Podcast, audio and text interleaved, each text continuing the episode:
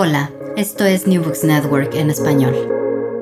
Hola, ¿qué tal? Soy Elena Catalán de la Universidad del País Vasco y estás oyendo el canal de la revista de Historia Agraria en New Books Network en español.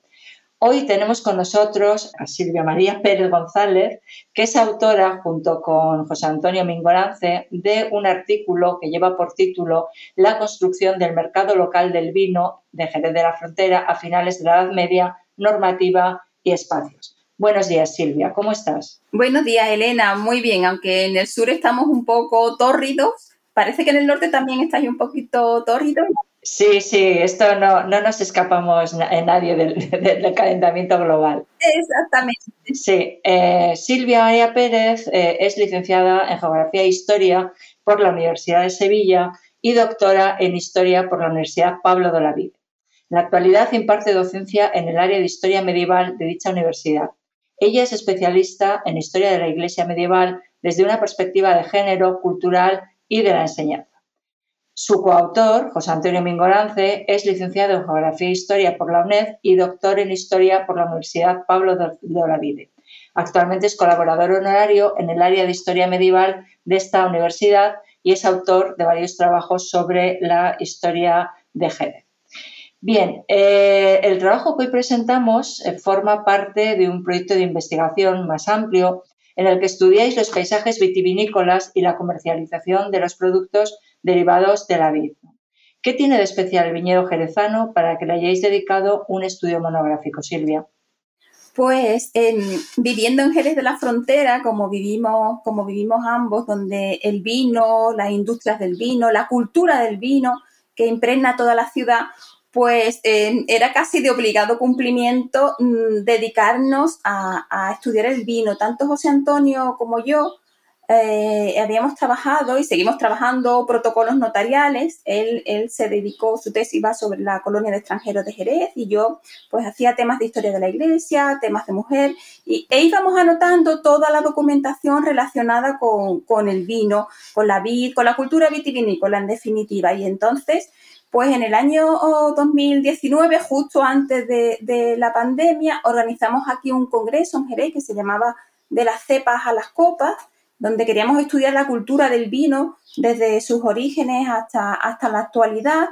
Y, fue como con ocasión de ese congreso cuando nos remangamos las manos y dijimos, tenemos que trabajar sobre el vino. Y nos pusimos intensamente durante dos años a, revisar toda esa documentación y a trabajar la cultura vitivinícola en sus distintas facetas.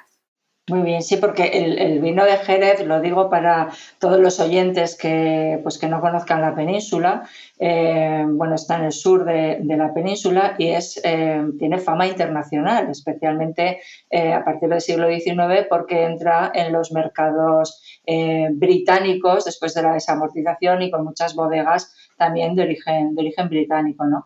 Esta, esta vinculación, por lo que decís en el artículo, con, con el mundo atlántico, no solo anglosajón, sino sobre todo Flandes y demás, viene ya desde la Edad Media, ¿verdad? Exactamente. Eh, otro trabajo que, publicamos en el Journal of Medieval Iberian Studies, pues ahí estudiamos la exportación del vino y de las pasas. Y ya desde el siglo XV se está enviando vinos a Flandes, a Inglaterra, a Francia. Eh, de hecho, esta exportación de los vinos a este ámbito noratlántico es uno de los motivos por los que vienen extranjeros a Jerez a vivir y, mm, crean esas colonias de, personas de fuera eh, y como digo, vienen al albur del, vino y de la riqueza que genera, que genera el vino. Aunque bueno, a lo largo de la conversación me gustaría matizar eh, un tópico en relación a esta exportación del vino de Jerez, eh, sobre quién monopoliza la exportación y, quién no la monopoliza. Bueno, pues adelante, matiza lo que quieras, no tenemos aquí una estructura fija. Ay, perfecto, pues existe un tópico en relación al cual esa exportación del vino de Jerez está monopolizada por, las colonias de extranjeros. Pero no es así porque José Antonio Mingorance y yo, analizando los contratos de flete, las compras de vino, las ventas de vino, pues hemos visto que toda la sociedad jerezana, en sus distintos estamentos, en sus distintos niveles, estaba implicado en esta exportación del vino ciertamente los extranjeros tienen un, papel muy importante, pero el vino, eh, y voy a usar un término de, la producción vinícola de aquí de el vino rociaba todas las capas de la sociedad. Eh, todos los jerezanos y también jerezanas eh, que tenían posibilidades y estaban implicados en este mundo, aparecen en esos contratos de flete vendiendo sus vinos para, la exportación. Y a partir de, de 1492, ya especialmente a partir de 1500, estos vinos de Jerez también van a formar parte de los circuitos comerciales relacionados, vinculados con América, porque el vino de Jerez también se va a exportar a América. Em, al final, em, claro, a, mí me ha sorprendido, bueno, sorprendido relativamente, porque yo conozco muy bien el caso riojano, ¿no? Em, pero sobre todo habláis que el, modelo de explotación o de producción de, la tierra eh, es del minifundio. Entonces, eh, ¿cómo se articula toda esta pequeña producción de pequeños propietarios minifundistas para comercializar, aunar, ¿había algún tipo de organización? ¿Había algún tipo de, eh, circuito por el cual el pequeño, el pequeño propietario pudiera comercializar su excedente hacia esos mercados exteriores? Pues mm, mm, era un sistema absolutamente espontáneo. Eh, el tema del minifundio, también eh, del minifundio de viñas, también viene a romper otro tópico, porque cuando se piensa en Andalucía, en las explotaciones agrarias en Andalucía, siempre tenemos en mente la gran propiedad. La gran propiedad, o ya en épocas más recientes, eh, lo que sería un cortijo. Pero, pero no es así, no es así. Esto lo ha estudiado muy bien la profesora Borrero Fernández eh, en, Andalucía, la explotación de la viña durante la Edad Media y buena parte de la modernidad, por lo menos hasta finales del siglo XVI, cuando ya se produce una concentración de esa pequeña propiedad, eh, lo que predomina es el minifundio. Eh, de hecho, hay una, hay una frase de ella que a mí me gusta mucho, y es que donde hay viña, los pobres son menos pobres y los ricos son menos ricos. las explotaciones de viñas en, en la Andalucía occidental eh, no superan las dos aranzadas.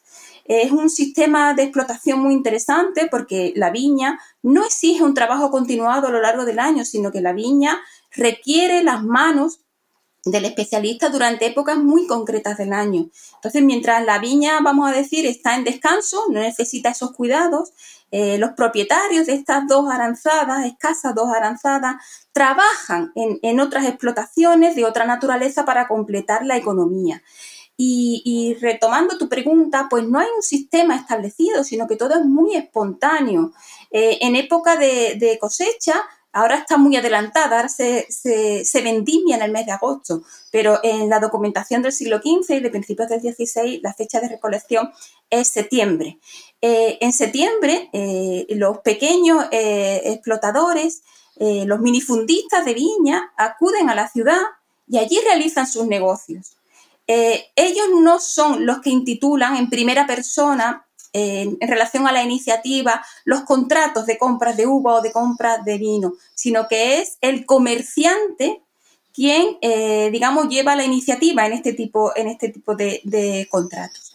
Entonces, eh, a mí me gusta pensar o imaginar que en zonas estratégicas de la ciudad se producía ese contacto entre el gran comerciante, que luego ya se dedicaba a contactar con, quienes necesitaban el vino, quienes necesitaban eh, las uvas, con estos pequeños minifundistas. También tenemos contratos que se denominan así, contratos de carretadas de uvas, en virtud de los cuales se está trasladando desde las pequeñas explotaciones eh, la uva recolectada hacia otras de mayor tamaño. Entonces, tenemos distintos agentes que participan en este comercio que no hay un sistema definido, podríamos decir, pero hay un sistema conocido. Ya.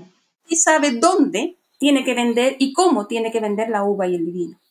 Ya, pero lo que, esto que me estás diciendo a mí me recuerda muchísimo, fíjate, al sistema por adelantos que se produce em, específicamente bueno, en, en muchos sectores, ¿no? industria textil, aquí en el País Vasco en la industria siderúrgica, en Europa durante todo el siglo XVII, ¿no? donde es el mercader el que está articulando la producción y la comercialización, que es, en fin, como lo que llamaban antiguamente la protoindustria, ¿no? o una de las bases del, digamos, del impulso de la, de la, producción industrial, incluso en Inglaterra. O sea que, que esto eh, también veo que, que, la Edad Media articula buena parte del, del comercio, ¿no? Eh, no sé, me parece muy, muy, muy interesante. Oye, y, y, el consejo, eh, que obviamente todos sabemos, bueno, si no lo sabe, para los que no lo sepan, eh, la fiscalidad de los municipios básicamente es a través de los impuestos, eh, se nutre de impuestos indirectos, eh, especialmente de la venta de productos como, como, el vino. El municipio, independientemente de, de, la recaudación de impuestos, ese carácter impositivo, ¿qué papel tiene dentro de la organización del comercio del vino? Pues el consejo, así lo hemos definido José Antonio y yo, el consejo tiene un papel como de primigenio consejo regulador, porque aparte del sistema de fiscalidad eh, del que, del que tú has hablado, el consejo se ocupa de varias cuestiones en relación con, con el mundo del vino. Por ejemplo, los consejos medievales, los consejos de, época moderna, pues tienen como uno de sus objetivos fundamentales de funcionamiento eh, el salvaguardar la calidad y sobre todo garantizar el abastecimiento de la ciudad. Una ciudad bien abastecida nos está hablando de un buen consejo. Eh, ese bien común eh, que todos se esfuerzan por, por mantener, por conservar y por uh, proteger. Entonces, eh, una de estas actuaciones más claras que, que, hemos estudiado a partir de ordenanzas y actas capitulares es que el mercado no quede desabastecido porque no olvidemos que el vino en esta época tiene una función de producto alimenticio, tiene una finalidad medicinal, además de ser un producto comercial y, recordemos que el vino está presente en muchos de los contratos de los, de los trabajadores, se les paga una cantidad en dinero, pero también se les paga una cantidad en vino. Insisto, el vino, el vino es alimento.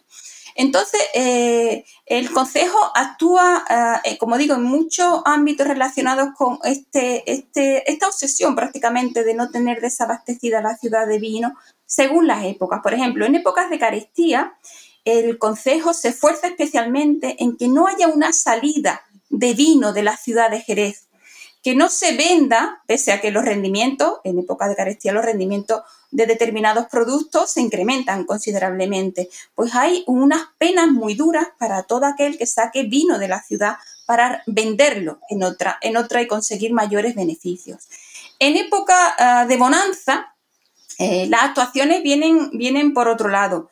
En época de, bonanza, eh, la preocupación del Consejo consiste en que no se introduzca vino foráneo que no se revenda ese vino a un precio mayor porque eso provoca un desequilibrio en el mercado local del vino. Entonces hay eh, penas muy duras para quien introduce vino de fuera de la ciudad, penas que suponen, además de una multa, la pérdida del vino, la pérdida de los recipientes y la pérdida de las monturas eh, con las que se introduce ese vino en la, en la ciudad. Sí, sí.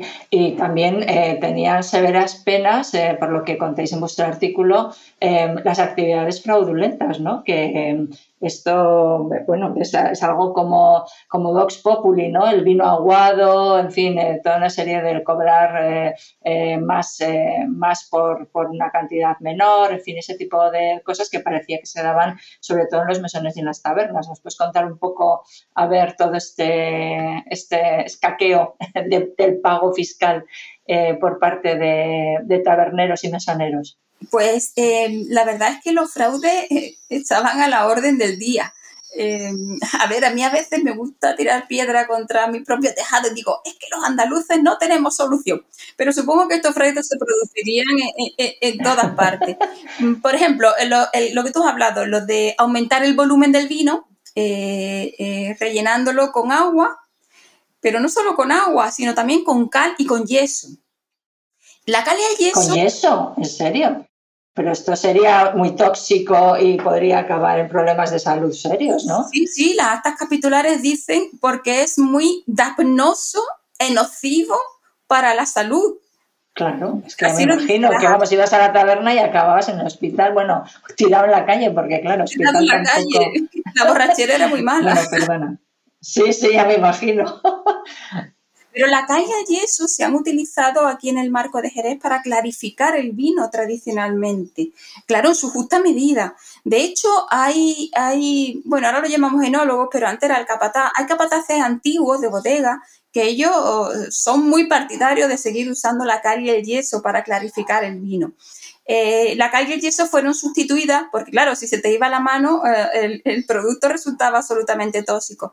La cal y yeso fueron sustituidas por las claras de huevo para clarificar el vino. Ahora se utilizan eh, productos químicos mm, que tienen esa, finalidad. Y ese uso de, las claras de huevo, pues llevó a que aquí en la zona se a ver, la necesidad o lo que uno tiene a mano genera un producto, a que se eh, generase un postre que es el tocino de cielo. No sé si lo, uh el cielo se hace con yemas.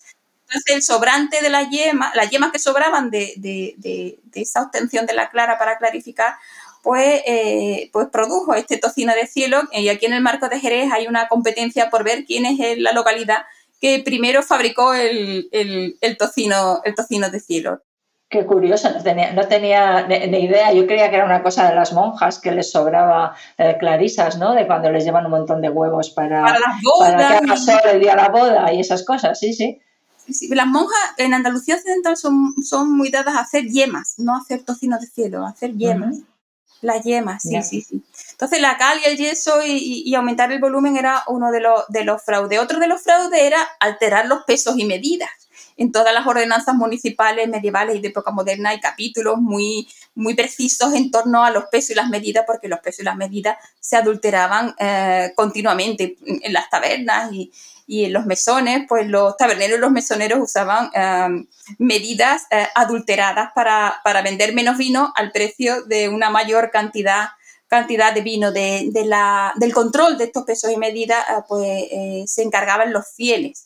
Eh, que tenían, digamos, el estándar de las medidas e iban recorriendo las tabernas y los mesones comprobando que, que, fuesen así. Y además, en el caso de las, de las actas capitulares de Jerez, se establecen que esos pesos, esas medidas em, sean, eh, sean, estén manufacturadas en barro y no en madera. Claro, porque la madera sufre procesos de dilatación eh, y de encogimiento y entonces se establece que sean, que sean de barro. Y también el Consejo de Jerez reguló eh, los precios, lo que había que pagar en las tabernas y en, y en los mesones.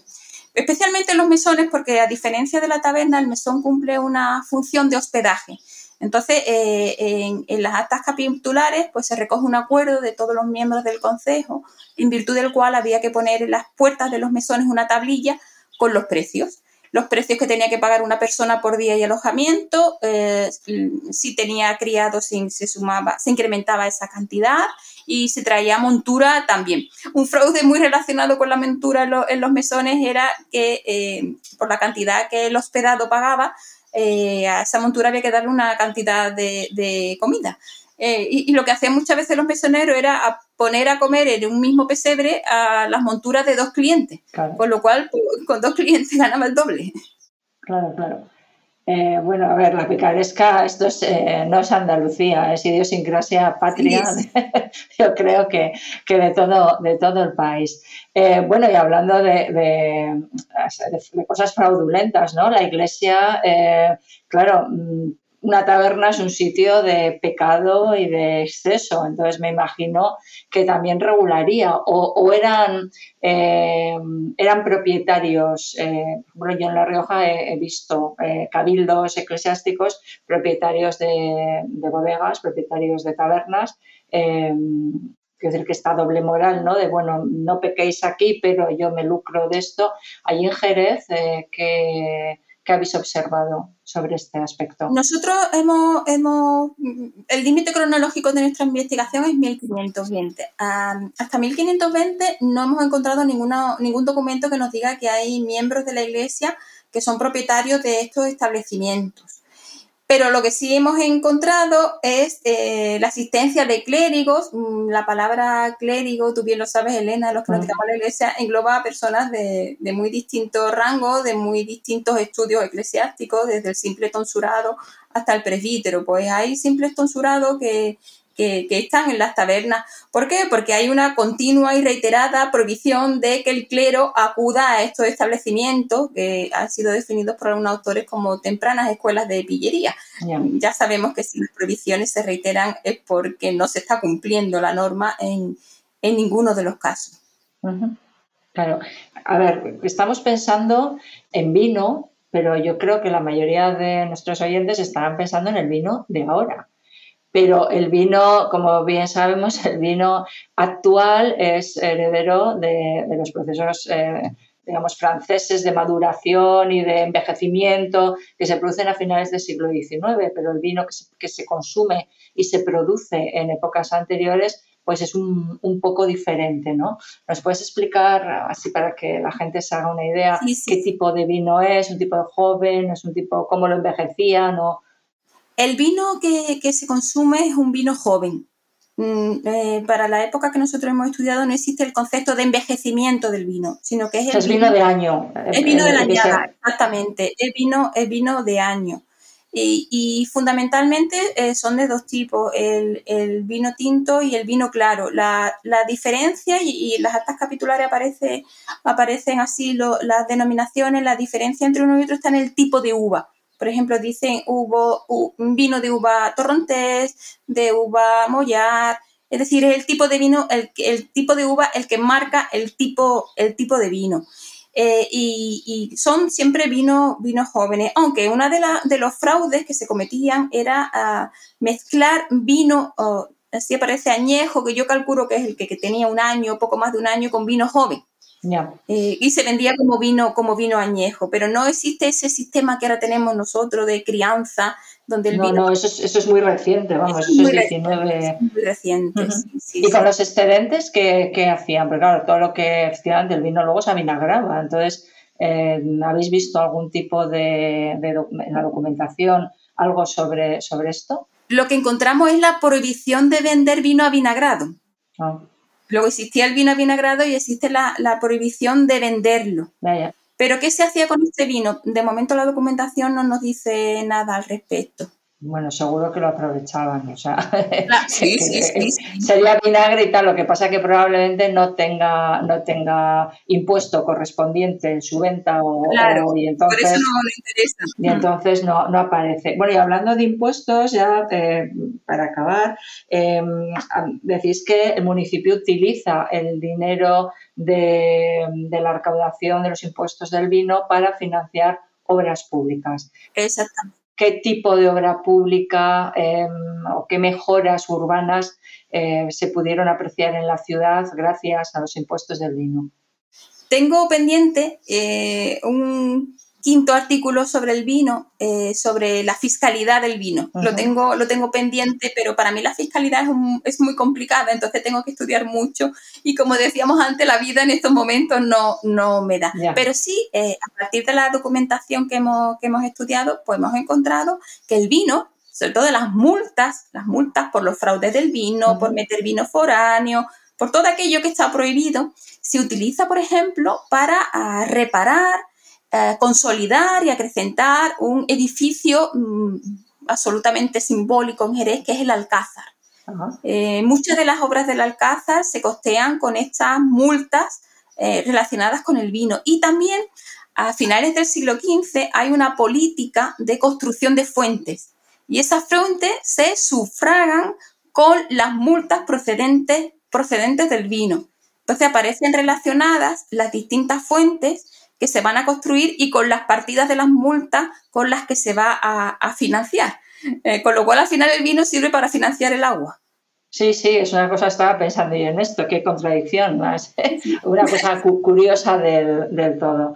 Eh, pues muy bien, si quieres añadir algo más, eh, te gustaría algo que no hayamos hablado. Pues em, me gustaría finalizar con cómo evoluciona este mundo del vino medieval y de la temprana época moderna, porque lo, va a ser muy diferente. A partir de finales del siglo XVI y principios del XVII se va a producir esa concentración en pocas manos de todos los minifundios. Los propietarios van a vender eh, o, les van a, expropiar, expropiar los minifundios. Y, por ejemplo, tenemos el caso de, de un pago, un pago muy grande, macharnudo, estaba absolutamente dividido, pero a partir del siglo XVII buena parte de Macharnudo aparece en manos de una familia noble de Jerez, eh, de los Ponce de León. Con lo cual, em, volviendo a esa frase que a mí me gusta tanto, los pobres volverán a ser más pobres y los ricos, y los ricos más, más ricos. Y por supuesto, romper eh, con la imagen que tenemos actual del vino de Jerez en manos de, de, grandes familias, de familias de origen, de origen extranjero, porque eso no se dio en la Edad Media, insisto, como he dicho antes, pues había muchos productores y, muchas personas implicadas en el comercio del vino. Y bueno, a ti y a mí nos interesa, Elena, mujeres, mujeres que venden vino, que venden uva, mujeres que tienen tabernas. Eh, que están al frente de las tabernas. ¿Dónde están las mujeres y el vino? Pues ahí, ahí, ahí estaban. A medida que avancen los siglos, las mujeres van a desaparecer de esta, de esta cultura vitivinícola. Bueno, pero eh, esto, esto, esto pasa en, casi todos los aspectos. ¿eh? El mundo antiguo, bueno, antiguo, el mundo medieval y, y, temprano moderno es mucho más abierto de lo que va a ser después. Eh, digamos que se va regulando y se va eh, probablemente Trento eh, y toda la regulación que viene de, la, de esa iglesia barroca y de una confesionalidad y una estructura familiar muy determinada que luego se agudiza con, con, las revoluciones burguesas y lo que es el modelo de familia burgués. ¿no? Entonces, muchas veces traspolamos, otra, otra, traspapelamos, no, traspolamos la realidad mucho más tardía a épocas anteriores. Y efectivamente, pues como tú muy bien estás diciendo y demostrando, pues todo esto no es así, porque claro, las mujeres no tenían eh, prohibición de ejercer este oficio, por lo que estás diciendo. Para nada, para nada. Bueno, pues esto, fíjate, es una cosa que puede sorprender, sobre todo para la gente que, estudie épocas posteriores o para la idea que tenemos de, la mujer en, eh, anterior a la segunda mitad del siglo XX, ¿no? que parece que no podíamos hacer nada en ningún momento. Muy bien. Así es. Muy bien, pues, pues eh, si no quieres añadir más, eh, lo vamos a dejar aquí. Muchas gracias, Silvia Pérez, de la Universidad Pablo de la Vide, por, esta, por esta conversación tan interesante y insto a todos los oyentes a que lean el artículo que eh, bueno, trata todos estos temas de una manera más detallada y realmente es una lectura pues muy, muy agradable y sorprendente en, sus contenidos. Em, bueno, y, nosotros nos volveremos en aproximadamente tres semanas con un nuevo artículo publicado en la revista de Historia Agraria. Gracias por escuchar New Books Network en español.